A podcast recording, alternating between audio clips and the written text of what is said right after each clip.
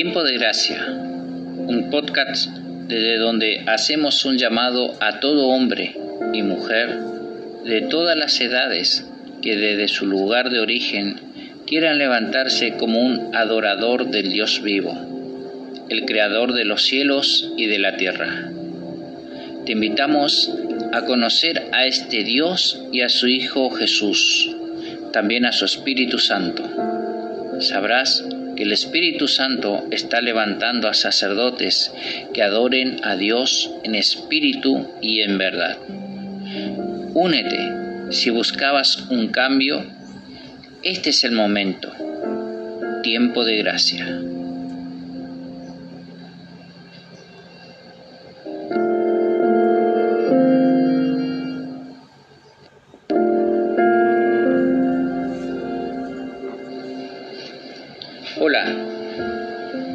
Pastor Martínez Orlando de la congregación Dios en nuestro amparo y fortaleza, desde Corrientes, Argentina y para las naciones. Quiero invitarte a que nos pongamos de acuerdo.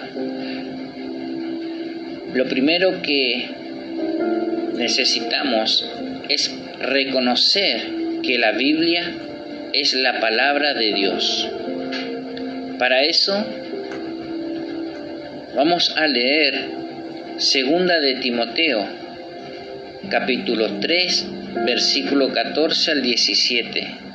Y dice así, pero persiste tú en lo que has aprendido y te persuadiste, sabiendo de quién has aprendido, y que desde la niñez has sabido las sagradas escrituras, las cuales te pueden hacer sabio para la salvación por la fe que es en Cristo Jesús.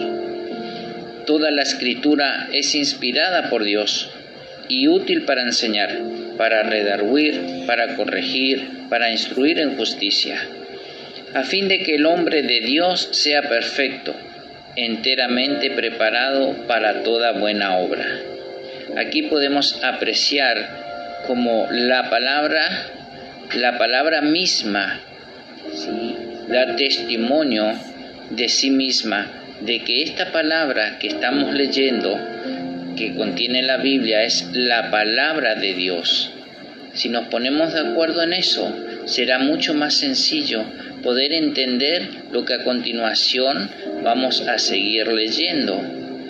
En primer lugar, quiero recordarte que esta palabra nos va a enseñar a instruir, a redarguir, a corregir y nos va a enseñar a cuidar nuestra salvación. Una salvación que es un regalo de Dios para la humanidad, para todo aquel que quiera ser salvo. Esta salvación está allí, preparada para ti te invito a que podamos entender cronológicamente, según la escritura, la creación de Dios. Vamos a ir a Génesis. Génesis es el primer libro de la, de la Biblia que significa principio. Vamos a leer Génesis capítulo 1, versículo 26 y dice así, entonces dijo Dios, hagamos al hombre a nuestra imagen, conforme a nuestra semejanza, y señoré en los peces del mar, en las aves de los cielos, en las bestias, en toda la tierra, y en todo animal que se arrastra sobre la tierra. Lo primero que podemos notar aquí es que Dios estaba hablando con alguien más. Por eso dice, hagamos. Está hablando con alguien más. Ahora, ¿con quién estará hablando? Déjame explicarte lo que el Espíritu Santo nos enseña y nos revela cuando leemos la palabra de Dios Aquí podemos apreciar claramente que Dios está hablando con otra persona. ¿Y quién puede ser esa persona? Sino Jesucristo, su Hijo. ¿Por qué habla con Jesús?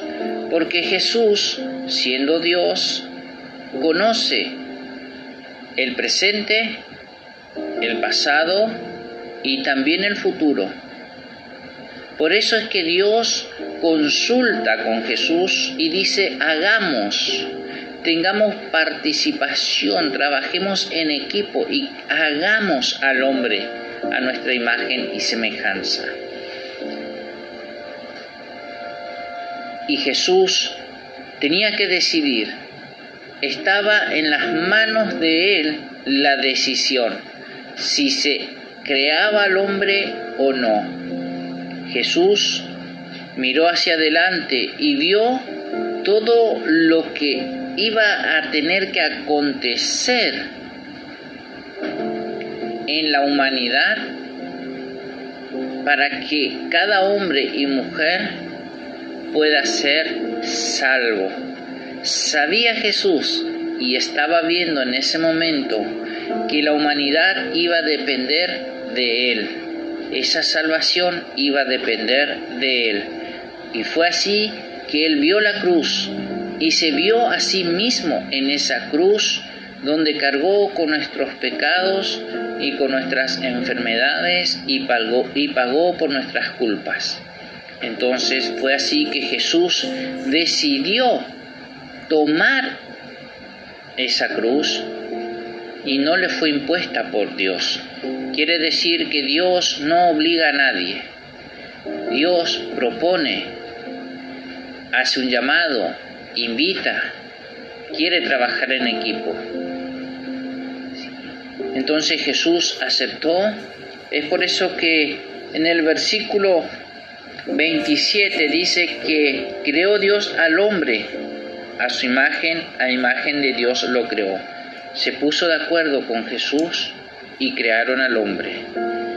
Crearon al hombre. No te olvides de esa palabra muy importante, creación. Y creó Dios al hombre a su imagen, a imagen de Dios lo creó. Varón y hembra los creó. Y los bendijo Dios y les dijo, frutifiquen y multiplíquense, llenen la tierra y señoreen en los peces del mar, en las aves de los cielos, en todas las bestias que se mueven sobre la tierra. Y dijo Dios, he aquí que les he dado toda planta que da semilla que está sobre toda la tierra, y todo árbol que, que hay fruto y que da semilla, les será para comer.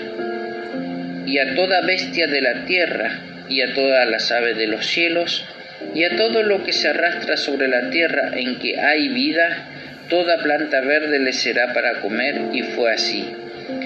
Y vio Dios todo lo que había hecho, y aquí que era bueno en gran manera. Y fue la tarde y la mañana el día sexto. Fueron pues acabados los cielos y la tierra y todo el ejército de ellos. Y acabó Dios en el día séptimo la obra que hizo, y reposó el día séptimo de toda la obra que hizo. Y bendijo Dios al día séptimo y lo santificó porque en él reposó de toda la obra que había hecho en la creación. Acá podemos notar que una vez que hubo ese acuerdo, se trabajó en equipo, fue creado el hombre, le fue otorgado señorío, poder, autoridad, y de esa manera el hombre que fue creado por Dios fue perfecto. Recibió poder, autoridad para señorear toda la tierra.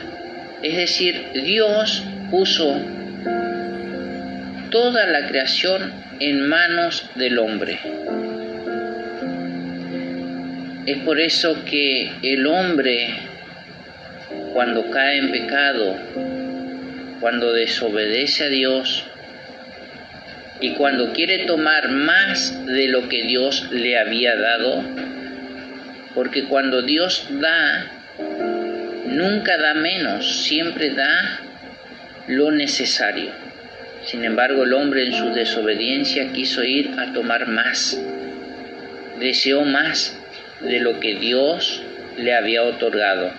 Y fue así que cayó en desobediencia. Pero estamos aquí para hablarte de que hay oportunidad.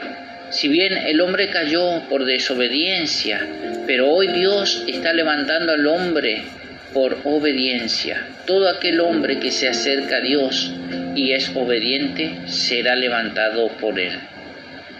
Entonces aquí vemos que lo que Dios hizo fue crear.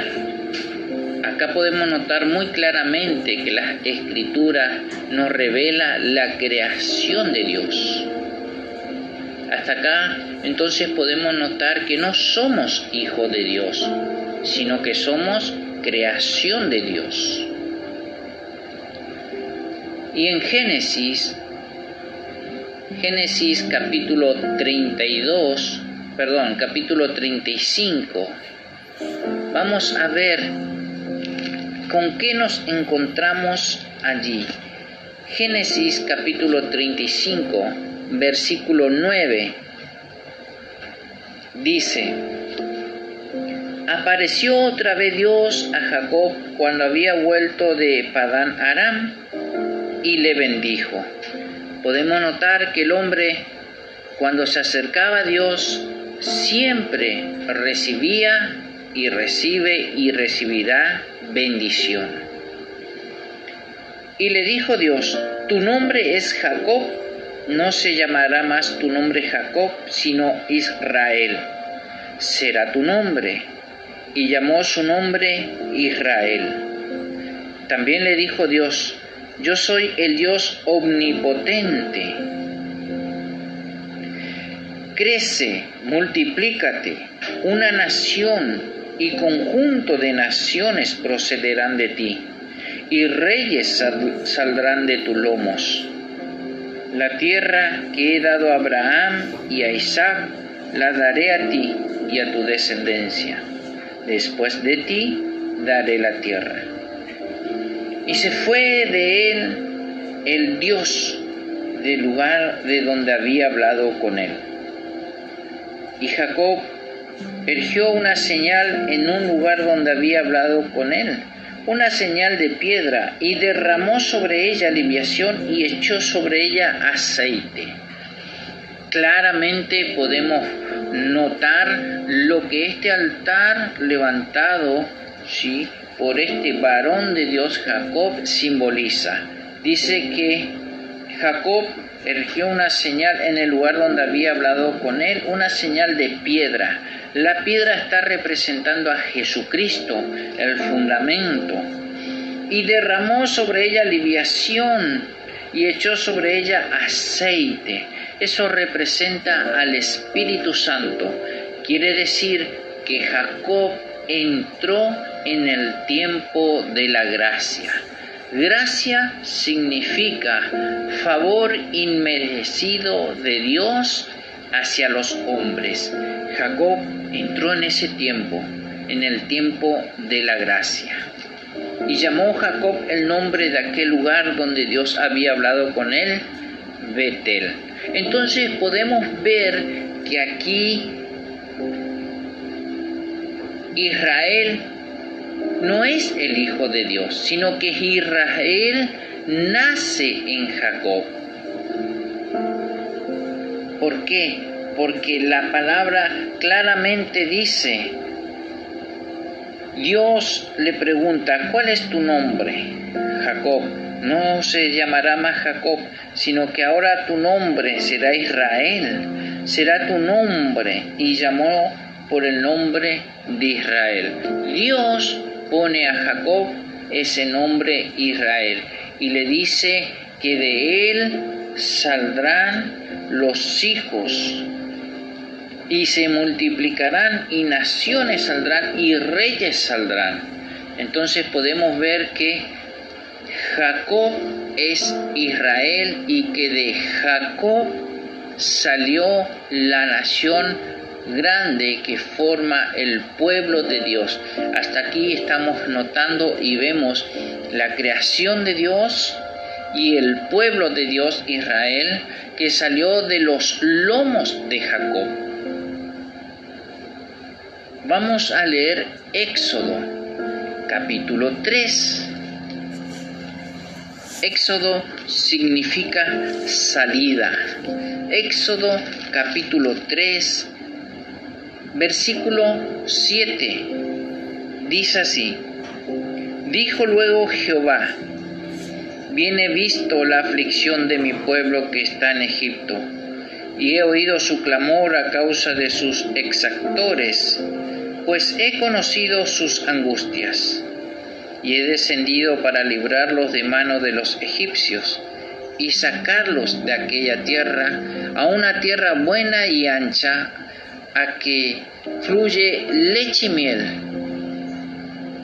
a lugares del cananeo, del eteo, del amorreo, del fereceo, del leveo y del jebuseo. Aquí podemos notar de que el hombre, aquel hombre que había recibido todo, ese poder, ese señorío, hoy no tenía nada en sus manos. Lo único que tenía sobre su espalda eran los latigazos de su amo, porque habían caído en esclavitud. Pero Dios nuevamente quiere levantar a este pueblo, pero no lo llama hijo, lo llama pueblo. Entonces dice el versículo 9, el clamor pues de los hijos de Israel, Acá notemos que la palabra no dice el clamor de mis hijos, sino que habla el clamor pues de los hijos de Israel ha venido delante de mí y también he visto la opresión con que los egipcios los oprimen. Recordemos que Israel, los hijos de Israel salieron de los lomos de Jacob.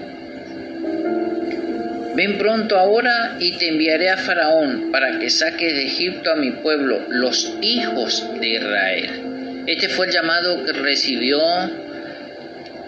aquel líder libertador, Moisés. Y muy claramente Dios habla de este pueblo, de los hijos de Israel. Y podemos notar como Dios aquí llama en el Antiguo Testamento, creación, hijos de Israel, hijos de Jacob, mi pueblo. Y es muy importante que podamos entender cronológicamente cuál era nuestra condición delante de Dios, para que no haya confusión porque es importante poder entender el lenguaje de Dios, conocer lo que Él opina, saber lo que Él dice de nosotros. Pero esto no termina aquí y no acaba acá. Vamos a leer el Nuevo Testamento el Nuevo Testamento es un mensaje donde la gracia se revela claramente para toda la humanidad. Vamos a leer el Evangelio según San Juan capítulo 1. Vamos a notar una gran diferencia en el Evangelio según San Juan capítulo 1 versículo 12 dice, pero vamos a leer desde el 1 para poder entender mejor. Dice, en el principio era el verbo y el verbo era con Dios y el verbo era Dios. Este era en el principio con Dios. Todas las cosas por Él fueron hechas y sin Él nada de lo que ha sido hecho fue hecho. En Él estaba la vida y la vida era la luz de los hombres. La luz en las tinieblas resplandece y las tinieblas no prevalecieron contra ella. Hubo un hombre enviado de Dios, el cual se llamaba Juan. Este vino por testimonio para que diese testimonio de la luz, a fin de que todos creyesen por él. no era Él la luz, sino para que diese testimonio de la luz. Aquella luz verdadera que alumbra a todo hombre venía a este mundo. En el mundo estaba y el mundo por Él fue hecho, pero el mundo no le conoció. Y a los suyos vino y los suyos no lo recibieron. Está hablando claramente de Jesús, el Hijo de Dios. Esto que acabamos de leer respalda lo que habíamos leído en Génesis, ¿sí? cuando hablábamos de la creación, cuando Dios habla y dice, hagamos al hombre. Acá claramente el Evangelio según San Juan capítulo 1, versículo 1 en adelante, nos revela con quién Dios estuvo hablando aquel día de la creación, con quién se puso de acuerdo. Podemos notar que a Dios le gusta el acuerdo, que a Dios no le gusta imponer nada, que Él hace un ofrecimiento y que cuando alguien acepta, debe hacerlo voluntariamente. Entonces podemos continuar y dice el versículo 12, mas a todos los que le recibieron, está hablando de Jesús, a los que creen en su nombre, está hablando de Jesús, Jesús mismo, ¿sí? Les dio potestad de ser hechos hijos de Dios. Acá cambia. Aquí la gracia se revela extraordinariamente para la humanidad. Aquí nuestra posición delante de Dios cambia rotundamente por medio de Jesucristo. Les vuelvo a leer el versículo 12. Más a todos los que le recibieron ¿Quieres tú recibir a Jesús en tu corazón? ¿Ya lo recibiste a Jesús en tu corazón? Y dice, a los que creen en su nombre, ¿crees en el nombre de Jesús? ¿Y le crees a Jesús? Y sigue diciendo la palabra, le dio potestad, le dio derecho, significa eso de ser que hechos hijos de Dios. Aquí, por medio de Jesucristo, nuestra condición delante de Dios cambia. Si tú quieres dejar de ser creación de Dios y pasar a ser hijo de Dios, a tener ese derecho que Dios mismo te otorga, lo puedes hacer a través de Jesucristo. ¿Cómo lo puedes hacer? Si aún no has aceptado a Jesús en tu corazón, te invito a que lo puedas hacer en este momento a través de una oración poderosa. Dice así, Señor Dios, yo recibo a Jesús en mi corazón como mi Señor y Salvador. Reconozco que soy culpable de mis pecados? Te pido perdón y me arrepiento por ello. Te pido que me ayudes a tener una vida muy diferente a la que antes tenías cuando no te conocía. Señor, ahora te pido que con esa sangre que Jesús derramó en la cruz, me limpies y hagas de mí una nueva persona. Te doy gracias Jesús por entrar en mi corazón. Te entrego mi vida y te doy gracias porque ahora tú me otorgas el derecho de ser un hijo de Dios. Amén. Si has hecho esta oración, que parece una oración tan sencilla, pero quiero explicarte muy brevemente lo que acaba de suceder en tu vida si has hecho esta oración. Que en el momento en que tú repetías esta oración de todo corazón y creyendo, rindiéndote realmente a Dios, Jesús toma tu causa, se presenta delante de Dios y le dice, Señor, esta persona es culpable de sus pecados, pero te pido que le mires a través de mí, porque yo he pagado el precio por él. Hoy te presento como tu hijo. Él ahora tiene el derecho de ser un hijo tuyo. Y así, de esa manera, Jesús te acaba de presentar delante de Dios como una nueva criatura, una nueva persona, con alguien que adquirió nuevos derechos. Y en ese momento vino el Espíritu Santo en tu vida. Y es Él el que va a continuar esta obra que Dios mismo ha comenzado en ti hoy. Por eso, en los programas que continuarán, vamos a hablar de la obra maravillosa del Espíritu Santo y por qué es necesario que nuestra vida el Espíritu Santo tenga y ocupe el lugar que le corresponde. Podemos notar que aquí en este capítulo de Juan, ¿sí? conocemos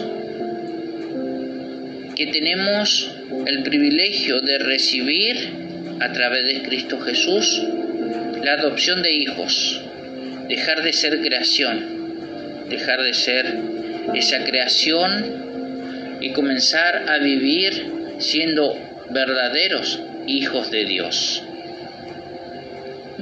Ahora vamos a ver qué busca Dios, qué es lo que quiere Dios, para qué nos llama. Y para eso vamos a leer el Evangelio según San Juan, el capítulo 4. Vamos a ver qué dice en ese capítulo. El capítulo 4 del libro de San Juan, ¿sí? y el versículo 21 dice así. Jesús le dijo, mujer, créeme que la hora viene cuando ni en este monte ni en Jerusalén adorarán al Padre.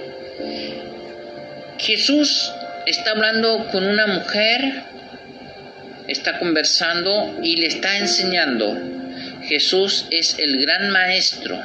No hay mejor maestro, mejor maestro de la palabra de Dios que Jesucristo mismo. Y para poder entender y que se nos sea revelado la interpretación de su palabra, es necesario tener al Espíritu Santo morando dentro nuestro, viviendo nuestro dentro, viviendo dentro de nosotros. Entonces Jesús habla con esta mujer y le dice, mujer, créeme, es necesario creer lo que Jesús dice, no tan solo creer en Jesús, sino creerle a Jesús. Mujer, créeme que la hora viene cuando ni en este monte ni en Jerusalén adorarán al Padre. ¿Qué busca? ¿Qué quiere Dios? Que lo adoren. Entonces dice, ustedes adoran lo que no saben Jesús claramente está describiendo la condición del hombre diciendo, ustedes adoran lo que no saben. Quiere decir que teníamos una adoración equivocada. Estábamos adorando equivocadamente. Y eso es grave, porque debe haber una consecuencia espiritual. Porque cada acto que hagamos va a tener repercusión en el ambiente espiritual. Y si estamos equivocados, seguramente eso, en lugar de traer bendición, nos traerá lo contrario, que es maldición. Entonces dice, ustedes adoran lo que no saben, nosotros adoramos lo que sabemos. Jesús dice nosotros, ¿a quién está hablando? Él y los hijos de Dios. Los hijos de Dios saben a quién hay que adorar y cómo lo hay que adorar. Por eso es necesario conocer más sobre Jesús, porque Él nos va a revelar, Él nos va a enseñar. Entonces dice, porque la salvación viene de los judíos, más dice, la hora viene y ahora es cuando los verdaderos adoradores adorarán al Padre en espíritu y en verdad. Jesús dice que se levantarán verdaderos adoradores, que van a adorar al Padre. ¿De qué manera? En espíritu. ¿Y de qué manera más? Y en verdad. Porque también el Padre tales adoradores busca que le adoren. ¿Qué es lo que quiere Dios? Ahora sabemos, está buscando verdaderos adoradores que lo adoren en espíritu y en verdad. Para lograr ser unos verdaderos adoradores de eso que Dios está requiriendo en este tiempo, necesitamos de Jesús, necesitamos del Espíritu Santo. Y sigue diciendo, Dios es espíritu y los que le adoran en espíritu y en verdad es necesario que adoren. Le dijo la mujer, sé que ha de venir el Mesías llamado el Cristo. Cuando Él venga nos declarará todas las cosas. Jesús le dijo, yo soy el que habla contigo le estaba diciendo esa promesa se acaba de cumplir y tú estás viendo con tus propios ojos y escuchando esas enseñanzas que estuviste anhelando por mucho tiempo escuchar. Hoy es el tiempo, hoy es el día. Estás frente a esa promesa cumplida. Fíjese qué privilegio para esa mujer y qué privilegio para nosotros que esta palabra se nos sea revelada hoy se cumple también esa promesa para nosotros. Entonces estamos aprendiendo que lo que Dios está buscando en este tiempo es que lo adoren en espíritu y en verdad, porque Jesús es espíritu y tenemos que ser adoradores espirituales. Ahora, ¿qué tiene que ver todo esto? Vamos a notar vamos a ver la transformación que Dios por medio de Jesús y de su Espíritu Santo hace en la vida de toda aquella persona que se acerca de corazón sincero a Dios. Para eso vamos a leer Apocalipsis capítulo 1. En el libro de Apocalipsis, ¿sí? capítulo 1, versículo 6 dice, y nos hizo reyes y sacerdotes para Dios, su Padre. ¿Quién nos hizo? Jesús. Le vuelvo a leer. Y nos hizo reyes y sacerdotes para Dios, su Padre. ¿Quién nos hizo? Jesús. Podemos ver qué importante es tener a Jesús hoy en nuestro corazón. Él nos hace reyes y sacerdotes para Dios Padre. A Él sea la gloria e imperio por los siglos de los siglos. Amén. Y fíjense que Jesús nos hizo reyes y sacerdotes.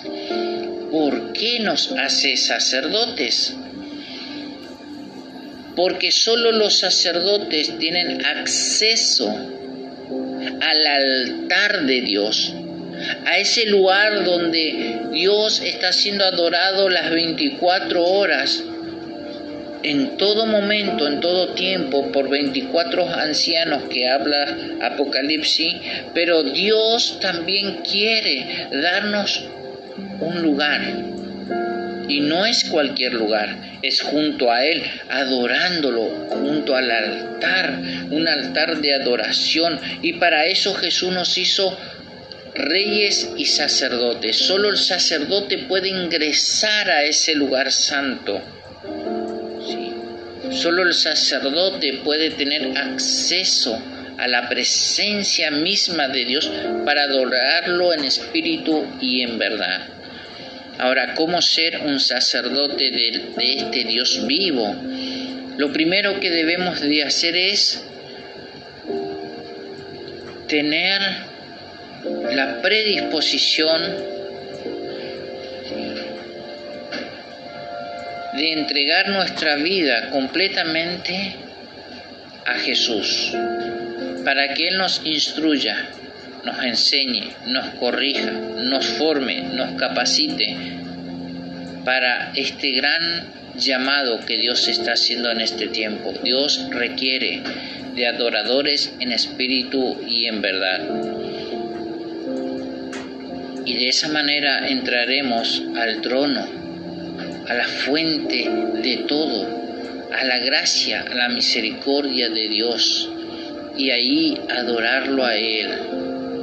¿Sabe? Es importante entender lo que Dios requiere de nosotros, comprender lo que Dios pide de nosotros y estar dispuesto a cumplir con la demanda que Dios nos hace como sus hijos.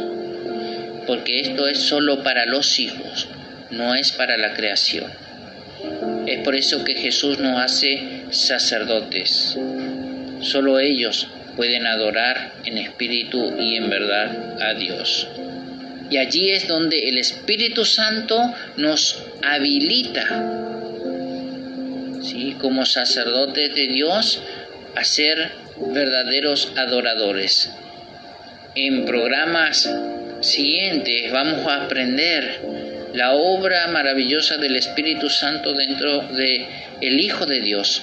Cómo el Espíritu Santo nos va transformando en esto lo que Dios requiere. ¿Sabe por qué Dios requiere esto del hombre? Porque dice que el mundo está esperando la manifestación de los hijos de Dios. No está esperando la manifestación de la creación de Dios. No está esperando la manifestación del pueblo de Dios. Está esperando la manifestación de los hijos de Dios. Porque los hijos de Dios son hechos reyes y sacerdotes. Un rey tiene una mentalidad de conquistador no de esclavo. No es conquistado, sino que es conquistador. En este tiempo tenemos que conquistar al mundo y no dejar que el mundo nos conquiste a nosotros. Tiempo de Gracia es un podcast que te va a ayudar. Si tú quieres y aceptas este llamado que Dios está haciendo, sigue escuchando los programas que van a continuar y juntos seguiremos aprendiendo. Que Dios te bendiga. Si tienes interés de contactarte con nosotros, nosotros somos una congregación cristiana evangélica de la ciudad de Corrientes, Argentina. Dios es nuestro amparo y fortaleza.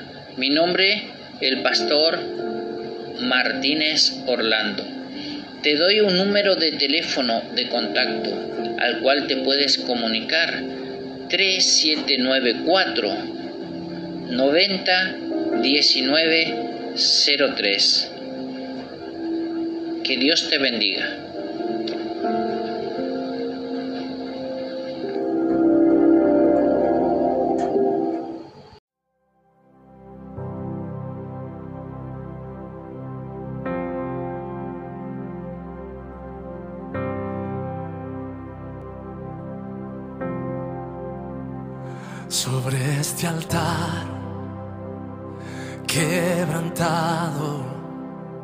Vengo a tus pies con devoción, te ofrezco todo lo que tengo y rindo a ti mi adoración. Aún teniendo coros celestiales que te dan gloria y honor. Inclinas tu oído tierno para escuchar nuestro clamor. amor eterno fue la causa motivó tu corazón. Dejaste el cielo y tu corona para enmendar la relación. Tu sacrificio en el Calvario, rasgó el pelo y Preciosa gracia, inmerecida, que me encontró y me salvó.